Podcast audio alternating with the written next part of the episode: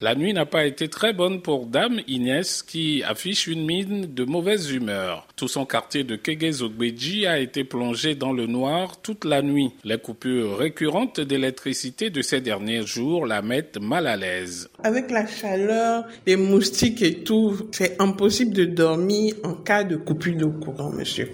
Vraiment, c'est compliqué.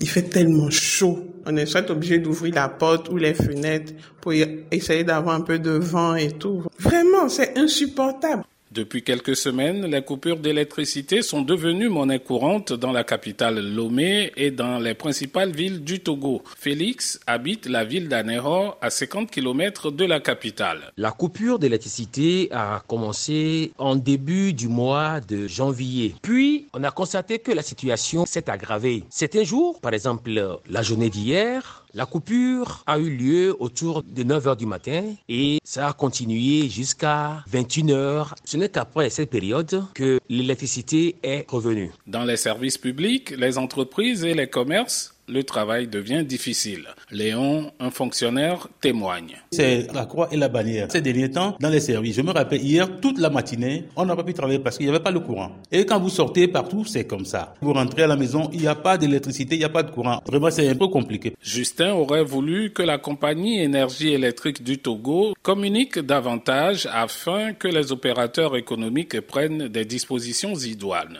Ceux-là qui vendent des produits congelés, aujourd'hui ne savent plus à quel pourquoi ne pas venir expliquer voilà la situation que nous avons et ça va durer deux mois, ça va durer trois mois. Comme ça, chacun à ce niveau se préparer. Si c'est un congé temporaire qu'on peut donner peut-être aux agents, on saurait, on saurait le dire. Mais dans la situation actuelle, personne ne sait ce qui se passe. Un communiqué de la direction générale de la compagnie énergie électrique du Togo indique que cette situation est due à un retard dans la mise en œuvre des travaux de maintenance d'envergure sur certaines infrastructures de production d'énergie électrique et de gaz naturel au Ghana et au Deux gros fournisseurs d'électricité du Togo. Pour Benetti Gagalo, la situation est préoccupante et mérite une meilleure considération. Oui, malgré les efforts du gouvernement, la question énergétique étant stratégique pour tout pays, l'ATC, l'Association togolaise des consommateurs, invite le gouvernement et tous les acteurs de l'écosystème énergétique togolais à une réflexion approfondie pour dégager les meilleures stratégies en vue d'assurer la souveraineté énergétique du Togo.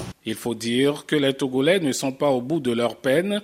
La société togolaise des eaux, qui fournit de l'eau potable aux populations, annonce qu'à raison des coupures électriques, la fourniture de l'eau potable connaîtra, elle aussi, des perturbations. Lomé pour VOA Afrique.